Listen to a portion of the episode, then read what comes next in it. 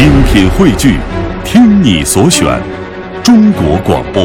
radio.dot.cn，。各大应用市场均可下载。好，魅力中国来到魅力小城的环节。钱塘镇始建于南宋，盛于明清，地处浙江省宁海县西南，面积六十八平方公里，是一个历史悠久、文化积淀深厚、地理环境独特的江南古镇，先后被命名为浙江省历史文化名镇和浙江省旅游城镇。有人说呢，钱塘呃是一座不凡的江南明清时期的民居原版。同样呢，也有人说钱塘是一幅古韵浓重的乡村画，还有人形容它是一段优美动人的江南丝竹调。究竟钱塘是什么样？您又会给它什么样的定义？魅力小城，今天我们就走进钱塘古镇，来感受一下这座小城。青瓦、石雕，是它秀丽的庄丽的妆容；小桥流水，是它婀娜的身姿。它宁静、安详，带着让人感动的沧桑，将将你轻柔的唤醒，带你进入这飘渺又真实的江南古镇。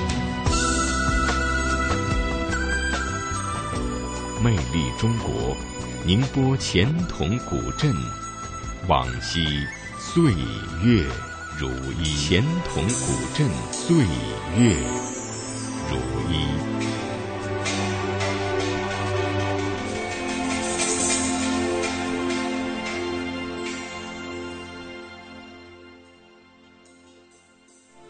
童章统是童家第二十七代子孙，现在住的这个院子是祖上留下来的。在钱塘，像童章统家这样的四合院儿有一百五十多座，大多是童氏子孙居住着。近几年，越来越多的年轻人搬离了，留下了老人和孩子。在钱塘老人的心中，总有一段割舍不下的情怀。生在这里，长在这里，这里的点点滴滴。早就注入了他们的生命当中。用童章统的话说，只有待在老屋里，心里才会觉得踏实。能把说所有个要叫叫对啊，我就对远啊。说到江南古镇，总不免要和小桥流水相连，似乎唯有如此才相匹配。钱塘也是小桥流水人家。却有着与众不同的景致。村落按回字、九宫八卦式布局，同姓祖先按照八卦原理，把村外的白溪水引进村庄。潺潺的溪水挨户环流，人人都可以在溪水中洗菜、洗衣服。家家连着小桥流水，户户通的是卵石坦途。然后我们现在往这前面看过去呢，这一道景色就是钱塘人所称之为的小桥流水人家。嗯，那么这个桥呢也很特别，它肯定不是真正的桥了。您也可以看到，就是这样的简单的石板。那这样的一个石板，它是作用很多。进出家门的主要的一个通道，因为这是一个门口。嗯，然后还有一个作用，我们钱塘人洗衣服在哪儿？就在这个石板上，就蹲在这个石板对，然后底下这还有一块小的石板，这就是我们这个时季节可以站着，因为下水太凉嘛，就站在这个石板上或坐在这个位置上。现在有保护吧？不，这个水不能随便洗。呃，还是在洗，因为这个生活呃习惯的话，要想改变还是挺难的。而且在这边洗一些小物件还是比较好。前头呢？能可呃可以给您找出一座真正的桥，就在这儿了。哦，这是桥真正的一座石桥，还有桥拱，有护栏、桥身，嗯，该有的都有。桥大概有有两米，还不到两，还不到两米，然后两两米就跨过去了。所以这座桥呢，呃，名字呢挺好听的，叫做花桥，因为它身上的这个花纹很多，所以桥内我们这一条街就是以桥命名，叫做花桥街。这座桥年份很久了，五百多年了。可能是我们浙江省当中的年代啊，不算是最最久，但是很古老的一座迷你的小桥了。这么短，虽然很小，但是还是蛮精致的。对啊，很精致，都很全。还有桥，而且上面的话，您还可以看到有这样的凹槽嘛。上面应该原有是四个，然后这个凹槽呢，呃，老人家说这是以前我们因为家里肯定会有人受伤啊之类的，家里摘了草药、拔了草药之后的话，我们洗完直接在这边可以倒。悠长深邃的小巷总让人浮想联翩，就像穿过了时空，经历着钱童曾经走过的历史。从钱童的始祖童皇在此落籍生根算起，钱童人就好学成风。在他七百多年的历史当中，仅明清两朝同氏一族有秀才以上功名的就有二百多人，可谓是文人辈出。童章统说，至今童氏家族当中仍保留着一道圣旨，那可是家族当中最高荣誉的象征。哎，子多秀，你看这个。啊，就是这个。看你哎，这个哎。您好，哦，晒谷子呢。童石波今年七十六岁，在童氏家族的辈分较高。虽然童章统与他年纪相仿，也要喊他叔叔。在前童，童石波家的这栋老宅是年代最久远的。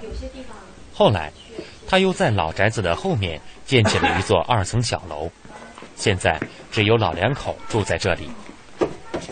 新房子哈，哎，新房子，就是老房子，就是新房子。呀，好香啊！哎，你好，那这个是，这是葵花，那真香哎。哎，香葵花的。嗯。哎，童石波的儿女们早已经成家，相继搬出了钱童。平日里，只要是有时间，儿女们也都会回来看望老人。儿女们回来，也是两位老人最开心的时候。你那个圣旨现在在哪放的？现在在那在楼上，放在那顶。我们能看一下？可以的，我们一会儿抬下来。啊，那要这，把箱子抬下来。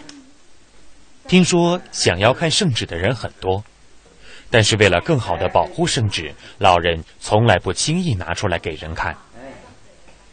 也许是因为两个女儿的到来，老人的心情好，再加上同张统带着。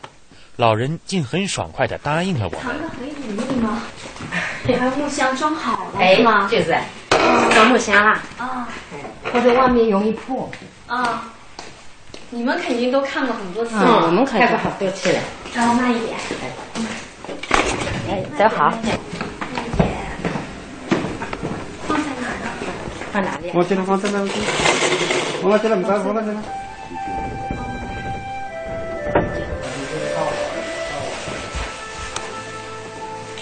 卷轴打开的那一瞬间，我们看到的是一百六十多年前的真实墨迹。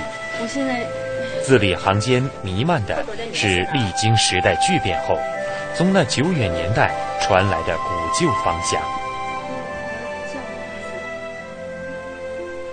这个龙是烫金的吗？描金，描金的。哦，我们是。我们上代的太公在外面工作的时候，他是封给我们的太婆八品夫人，因为他教子有功，就封他八品夫人。他的儿子的名字叫童桂林。他们也也对相不一样。童桂林因为博学，永远的留在了钱童的历史上，又因为他的孝道而被称为同姓家族德高望重的长者。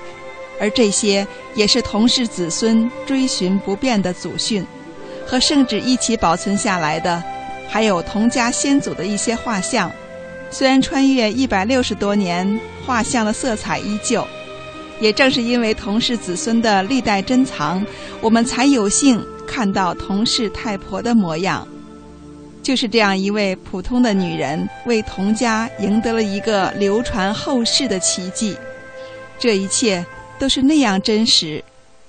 感谢童家世世代代将这些保存得如此完善，让我们有机会看到这些证物，去见证同事的历史无上的风光和荣耀。